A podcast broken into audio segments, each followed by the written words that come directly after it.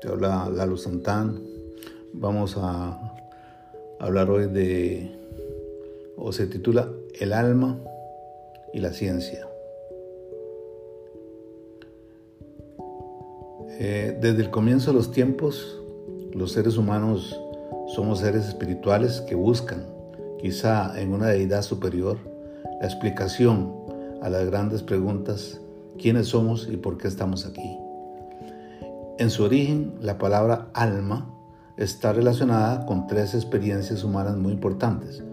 La primera es el misterio de la vida y la diferencia entre la vida y la muerte. La segunda es una pregunta por el más allá y en concreto por la supervivencia personal. Y la tercera se refiere a, a lo característico del espíritu humano, a la vida de la inteligencia, a la aparición de la conciencia y el ejercicio de la libertad y la creatividad. No se trata este asunto de un asunto de duendes. La materia. La mentalidad científica moderna es en mucha parte constructivista, perdón por la palabra. Es decir, entiende que explicar una cosa es lo mismo que decir cómo está hecha, cuáles son sus componentes y cómo se combinan. Desde luego, una gran parte de la ciencia moderna, la química, la física atómica y la biología, han progresado a base de analizar los compuestos y encontrar los elementos y su estructura. Esto lleva a que muchas personas con mentalidad científica, al ver la realidad, piensen siempre en su composición. Ven un mineral y recuerdan de qué está compuesto. Ven un árbol y recuerdan sus estructuras. Y lo mismo al ver un perro o una persona. Hoy sabemos que con diferentes grados de complejidad, todo está compuesto de los mismos elementos de la tabla periódica que puso en orden hace más de 100 años Mendeleev en 1900, 1907. Cuando una persona con mentalidad científica ve que muere un animal o una persona, piensa en las alteraciones orgánicas que se han producido y que hacen imposible la vida. Tiene razón. Para explicar la muerte basta fijarse en la alteración de los componentes orgánicos. El problema es que cuando ven un ser vivo o una persona, piensan que está vivo solo porque está construido con estos componentes. Y lo ven como si fuera una enorme estructura bioquímica que funciona ordenadamente. Muchos dirán que en el fondo es una aglomeración de materiales que funciona gracias a las propiedades físicas y químicas de sus elementos. Muy sencillo, ¿verdad? Pero no es así. Y aquí no tienen razón. O por decirlo mejor, tienen solo una parte pequeña de razón, porque esta explicación es muy reductiva, oculta el misterio de la vida. Es como si dijéramos que el Quijote es un conjunto ordenado de letras, o una casa, eh, un conjunto ordenado de materiales de construcción. Es verdad, pero ocultamos mucho más verdad de lo que decimos. Ningún materialista aceptaría de buen humor que le cambiaran a su hijo por un cubo de agua y un saquito de polvo. Y sin embargo, es verdad que desde el punto de vista de los materiales, el hijo es, en el fondo, como toda materia viva, 80% de agua y unos pocos kilos de calcio, carbono y otros elementos químicos. Si fuera consecuente con lo que piensa, tendría que aceptar el cambio sin pestañear. Pero algo nos dice que no aceptaría. Y, y, es y hace bien. Quizá defienda, en teoría, que es lo mismo, pero no se atreverá a vivir como si fuera lo mismo. Solo unos pocos canallas en la historia han sido capaces de ser consecuentes hasta el final. Los demás se han sentido paralizados por sus sentimientos humanitarios, por su intuición espontánea sobre las cosas. Es algo, es algo que no cuadra. Quizá los árboles nos ocultan el bosque. Como ejemplo está solamente el pensar de Einstein. Él creía en Dios. Las personas con mentalidad exclusivamente científica están acostumbradas a explicar la vida por sus elementos. Y dicen que todo es, en el fondo, una combinación de piezas elementales con propiedades elementales. Todo lo de arriba se explica por lo de abajo y en el fondo se reduce a lo de abajo. Lo verdaderamente real es lo de abajo. Esto lo dicen científicos serios como Hawking, Weinberg, Crick y también otros como Sagan, Wilson, Dawkins, etc., que se dedicaban o se dedican a la divulgación de la ciencia y a la extrapolación, a veces incontrolada, de los conocimientos.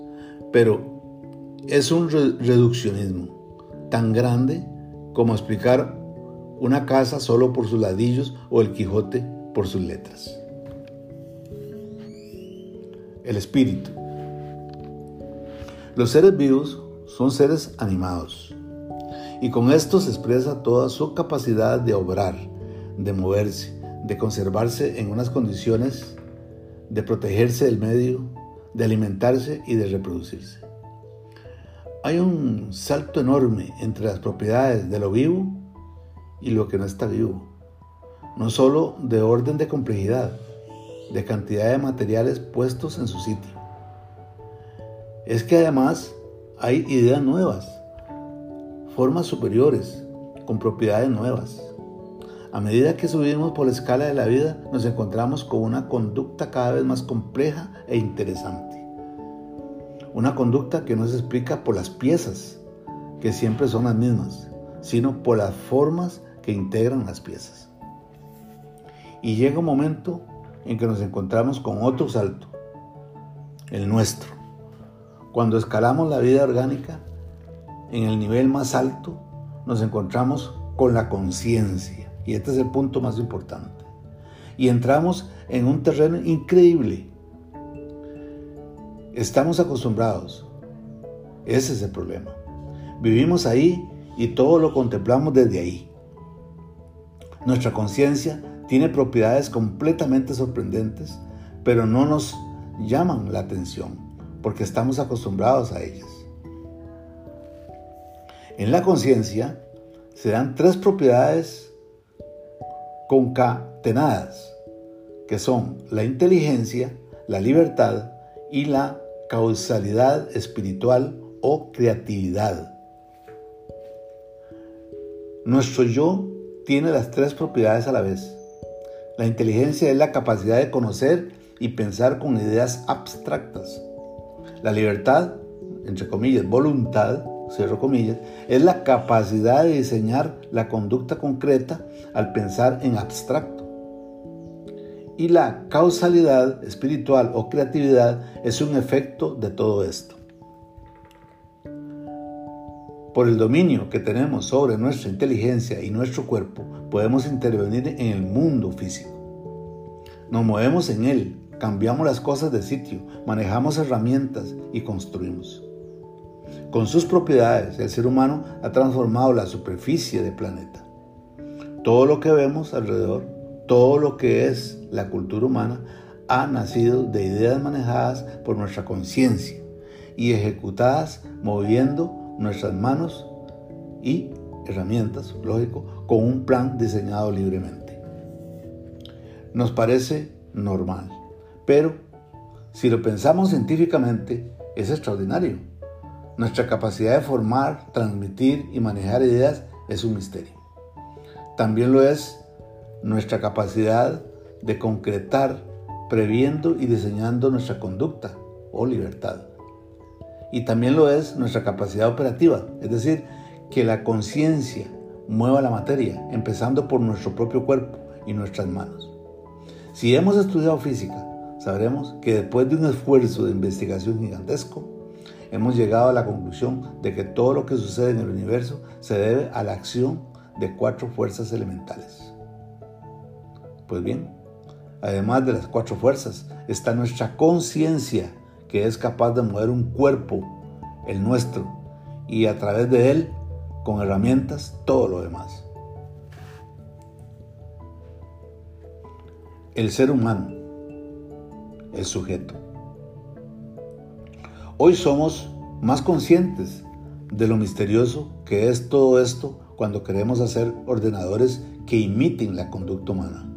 Nos tropezamos con que los ordenadores no pueden formar ideas ni entienden las palabras, entre paréntesis, inteligencia, cierro paréntesis. En cambio, son capaces de mover cosas. Un programa ordenador, que es algo así como un poco de inteligencia condensada, con ideas, formas, es capaz de obrar siguiendo un proceso. Por supuesto que obra de una manera muy rudimentaria y sin creatividad. Tampoco tienen las delicadas relaciones con el cuerpo que nosotros tenemos. No tienen emociones. Y desde luego no tienen sentido estético, no tienen sentido del humor, no tienen sentido de la justicia y no pueden amar al prójimo como a uno mismo. Esto son solo propiedades de nuestra conciencia.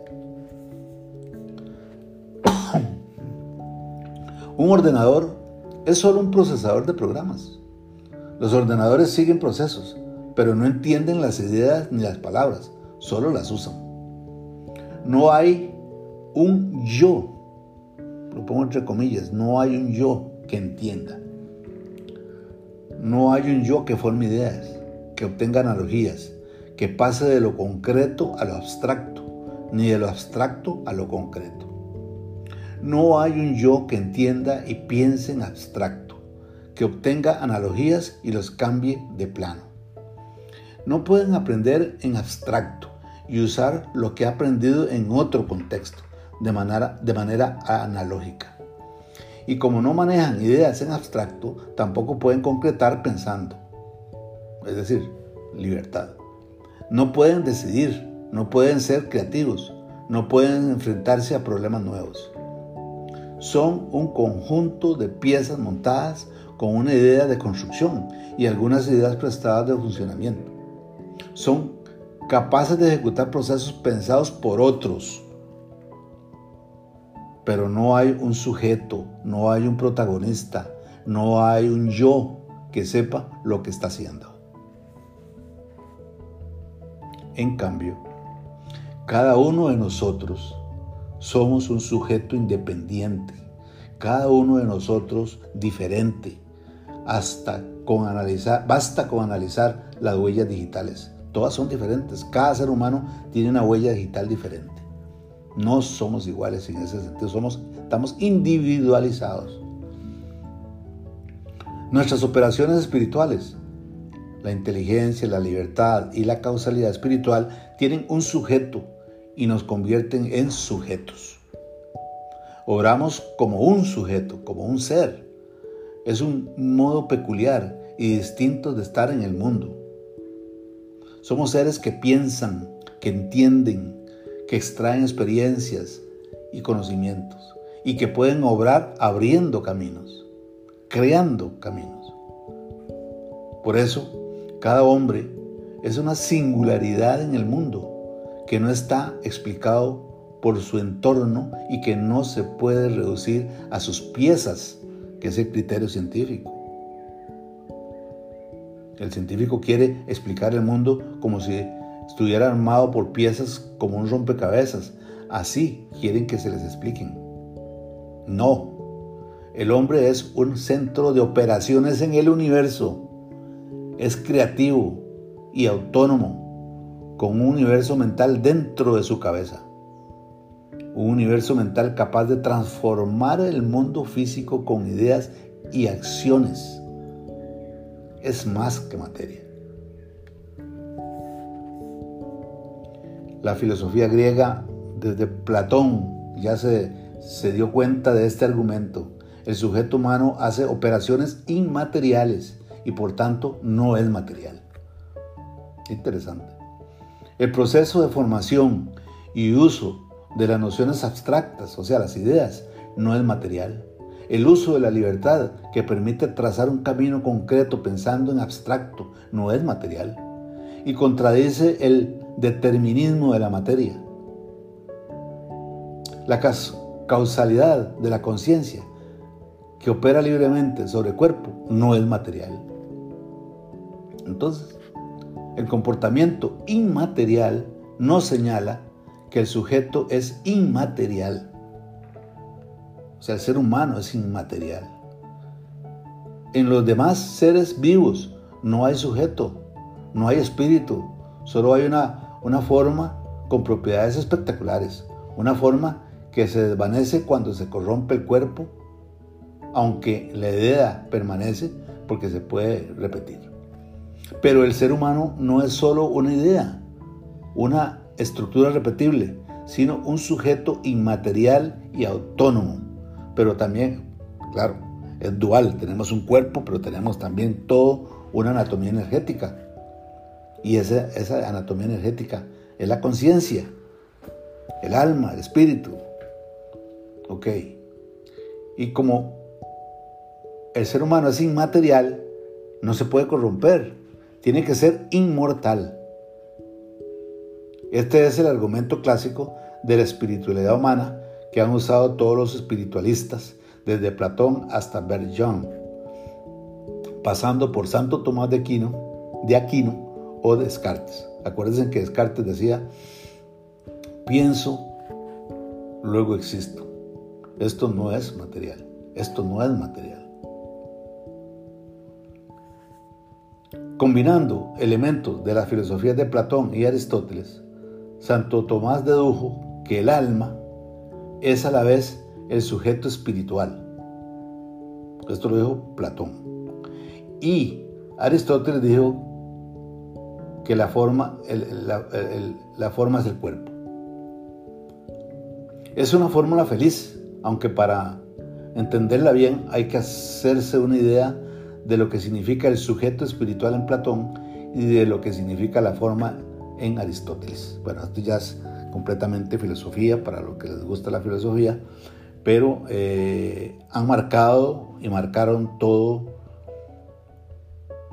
un concepto importantísimo de que el hombre no solo tiene una parte material y que la principal parte del hombre es la espiritual y eterno. Punto aparte. Bueno. La, tradición filosófica, entonces, entronca la idea del sujeto humano espiritual, o sea, la persona, con una aspiración permanente y espontánea de la humanidad de supervivencia tras la muerte. Es la tercera raíz de lo que entendemos por alma. La idea de un más allá, donde las personas perviven es una aspiración que nos encontramos por todas partes y se expresa en todas las culturas, aunque de distinta manera. Muchas culturas y muchas religiones afirman que el sujeto humano permanece tras la muerte de algún modo. Y a lo que permanece, el sujeto le llama alma. Bueno, esto no es necesario explicarlo, nada más ver la historia del ser humano, las diferentes razas que ha tenido el ser humano en la Tierra y ver cómo cada raza de estas tenían este concepto igual, desde los egipcios, desde los asirios, desde Mesopotamia. Es muy difícil pensarse como no existiendo. Esto lo sabía muy bien Onamuno, que no dejaba de pensar en ello. Es muy difícil pensar que las personas que uno ha querido son nada, son nada cuando mueren que esos sujetos eh, libres y únicos que hemos querido tanto desaparecen sin más. ¿Cómo he podido querer, cómo, he podido querer tanto a un poco de agua y polvo? ¿Por qué no me da lo mismo que otro poco de agua y polvo?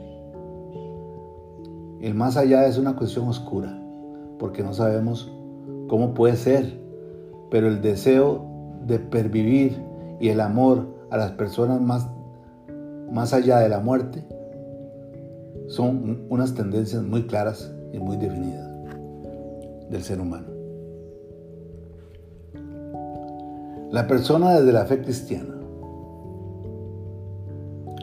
El mensaje cristiano no es filosofía, pero entronca directamente con las aspiraciones personales de supervivencia y con las convicciones del amor. También con las otras raíces que han dado sentido a la palabra alma. Para la fe cristiana, Dios, que es un ser espiritual, ha creado el mundo y lo ha organizado de arriba abajo, con todas sus propiedades que se despliegan en la historia del cosmos. Por eso, porque procede de una inteligencia creadora, el mundo está lleno de inteligencia y de altas propiedades. Por eso el juego de construcción es tan maravilloso y capaz de tantas cosas. Además, el mundo visible y material está ordenado al hombre, que es su cumbre y probablemente la clave de todas sus propiedades. En el ámbito de la filosofía de las ciencias se llama, entre comillas, principio antrópico, a esta idea, a pensar que el mundo se explica porque está ordenado al hombre. Las curiosas características de la materia, la sorprendente historia de la evolución y la existencia misma de la Tierra, que es un sistema bastante curioso,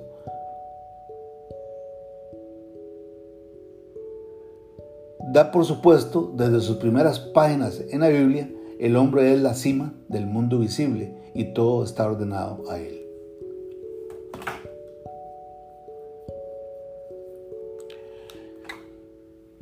Pero es una cima que supera lo que tiene debajo, porque el hombre ha sido hecho a imagen de Dios, entre comillas, a imagen de Dios. Esta expresión aparece en el primer relato de la creación, en las primeras páginas de la Biblia, y es muy importante en la tradición judía y cristiana. Indica que el hombre se parece a Dios y refleja su imagen sobre el mundo. A semejanza de Dios, el hombre es un sujeto, un ser inteligente, capaz de obrar creativamente. El ser humano tiene algo de divino. El segundo relato de la creación lo expresa con una imagen. Dios introduce su aliento y espíritu en el hombre. El hombre no solo viene de abajo, viene también de arriba, del Espíritu de Dios. Aunque tenga materia, no se explica por la combinación aleatoria de las fuerzas de la materia. Tiene algo que viene de Dios y refleja lo que es Dios. Pero además, Dios lo ha creado con un fin eterno. El ser humano ha sido creado para conocer y amar a Dios por toda la eternidad. Ha sido preparado para ese destino. Dios ha hecho al hombre capaz de conocer y amar y de durar eternamente. Este es el argumento religioso para fundamentar y entender que el hombre es un sujeto espiritual destinado a conocer y amar y que es inmortal, es decir, destinado a durar para siempre. A la religión no le asusta pensar en un sujeto espiritual, no le asusta pensar en una existencia que no es material, porque cree que Dios es un ser espiritual. La idea de persona, la idea de persona, que es una idea cristiana, expresa la dignidad de un sujeto espiritual. La calidad de un ser que no se explica por las analogías y las propiedades de la materia. Ni su ser ni su obrar se pueden expresar con el vocabulario que se utiliza para la materia. Al mismo tiempo, el hombre es un ser corporal ¿Se acuerda que hablábamos que éramos duales? Tenemos un cuerpo. Esto no es un añadido, es su modo de ser, pertenece a su forma, a su idea, tal como Dios lo ha querido. Sabemos por experiencia que para, para que el espíritu pueda expresarse en el cuerpo, el cuerpo tiene que estar en condiciones tiene que estar en condiciones. Es preciso que la base orgánica se haya desarrollado. Si el cerebro no se ha construido bien, la conciencia no puede expresarse, no puede abrirse al mundo. Porque el funcionamiento normal del hombre es una conciencia con un cuerpo. Que esta es la clave de toda nuestra lectura. Repito, porque el funcionamiento normal del hombre es una conciencia con un cuerpo. Y el cuerpo sitúa a la persona en el mundo en el que vivimos, en la 3D, en la tierra, y sirve de expresión e instrumento a la conciencia. Queda claro. Repito, porque el funcionamiento normal del hombre es una conciencia con un cuerpo, y el cuerpo sitúa a la persona en este mundo y sirve de expresión e instrumento a la conciencia. Entonces, la fe cristiana cree que el sujeto espiritual permanece tras la muerte, privado de su cuerpo, pero cree también que su perfección es con el cuerpo y le alcanzará al final en la resurrección. Tiene su modelo en la resurrección de Cristo. Bueno, esta es, digamos, eh, eh, la versión cristiana. Creemos que en todo ser humano desde su origen hay un sujeto espiritual, aunque todavía no se pueda expresar. Pero hay más.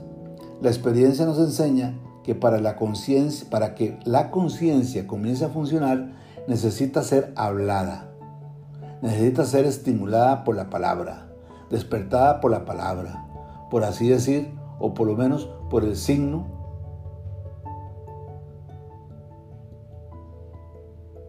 o por lo menos por el signo. Entre paréntesis ponen como el caso de Helen Keller. Cierra paréntesis. Revisemos ese caso. Sigo. Esto lo vemos al observar cómo se desarrollan los niños y por contraste nos, nos lo confirma la triste experiencia de las llamadas de los llamados niños salvajes o l'enfant sauvage o feral children, que eran niños que no han sido criados en un ambiente humano. Sin una relación humana, la conciencia humana no se puede desplegar, o lo hace muy rudimentariamente. Esto es asombroso. Es una manifestación de que el espíritu humano es relacional. La tradición pensamiento cristiano ve en esto una huella de que el hombre es un ser para la relación procede de la relación con Dios y está destinado a la relación con Dios. Para el cristianismo es un asunto muy serio. La relación humana tiene su perfección en el amor. La moral cristiana se resume en amar a Dios sobre todas las cosas y a los demás como hijos de Dios. Cada persona humana aspira en lo más hondo a amar y a ser amados o a ser amada. Y no le parece que hay mejor bien que este. Cuando se entiende el valor de cada persona, se entiende que merece ser amada. Juan Pablo II le llama a esto la norma personalista. Muchos pensadores cristianos, como Marcel, Piper, se han dado cuenta de que todo amor encierra un deseo de eternidad. Amar es decir, no morirás. En los hombres es solo un deseo, pero en Dios es una promesa que crea la realidad. El amor personal de Dios es lo que nos convierte en sujetos para siempre. Este es el fundamento personal del peculiar modo de ser del hombre, un sujeto delante de Dios, un tú creado para siempre por un yo que es todopoderoso y eterno hay que terminar y nos hemos acercado a las experiencias que enraizan la, que enraizan la palabra alma y nos habremos dado cuenta de que estamos hablando de algo muy serio. La palabra alma encierra el misterio de la vida y sus sorprendentes propiedades, el misterio del más allá y las aspiraciones humanas más profundas y el misterio de la conciencia humana de la inteligencia y de la libertad. La palabra alma indica también a la persona, al ser espiritual, querido por Dios y constituido por su amor como un interlocutor para siempre. El alma humana no es un duende, ni una cosa que esté en el hombre, ni una parte del hombre. Es el sujeto espiritual con su forma y sus propiedades, la persona querida por Dios. Todo, es, todo esto es lo que lleva dentro de la palabra alma. Agregando a este comentario, eh, encontré en Connie Méndez en el libro El maravilloso número 7, también un comentario de la vida y la muerte. Dice que la diferencia entre la vida y la muerte. Dios es vida. Dios está en todas partes. La vida está en todas partes. La vida de Dios. La vida es indestructible. Luego la muerte no existe. Solo existe la transformación de una forma en otra. La vida no puede ser muerte, ni muerte puede ser vida. Dios no cambia jamás porque es principio y un principio no puede cambiar. La vida pues no es posible que se convierta en muerte. Sería una contra, un contrasentido. La muerte no tiene permanencia, la vida sí. La muerte es una transición de un estado a otro, de un estado de vida a otro estado de vida. Es decir, que el individuo termina con una etapa de su evolución y se gradúa para otra. La evolución es continua, no se detiene jamás. De aquí a miles de años tú estarás vivo en alguna parte evolucionando, transformándote con conocimientos y poderes infinitamente superiores a los que posees hoy. El que no entiende estos conceptos y de que hay vida en otros planetas, por ejemplo, con seres adaptándose a sus medios ambientes, como se adaptó el ser humano al planeta, a su medio ambiente, estos otros seres en otros planetas están en, otra situación de ambiente eh, adaptado para convivir y vivir en ese, en ese planeta. Pero si no creemos en esto, es como la rana en su pocito, que tiene que negar las copas de los árboles porque no alcanza a verlas. Hay gente que niega este conocimiento o este concepto, pero no estudia, no investiga, no evoluciona en el conocimiento y con su ignorancia no puede ver el árbol en el bosque. Así es real. Diariamente, demos gracias al Padre porque tenemos vida. Porque Él se está manifestando a través de nosotros en su aspecto de vida. Tu corazón está latiendo, luego tienes a Dios, a la vida presentes en ti. El latido del corazón es la primera prueba de vida. Y si no, que lo demuestra la medicina con el embarazo. Tristeza es la pérdida del sentido de Dios en nosotros. Cuando sabemos que Dios es nuestra vida, que no puede morir, que es alegría, salud y dicha constante, no podemos darle cabida a la tristeza. Cuando te sientas triste, comienza a darle gracias a Dios de que la vida, perdón, que la verdad, vida y la alegría, salud y dicha y a los pocos momentos te sentirás otro.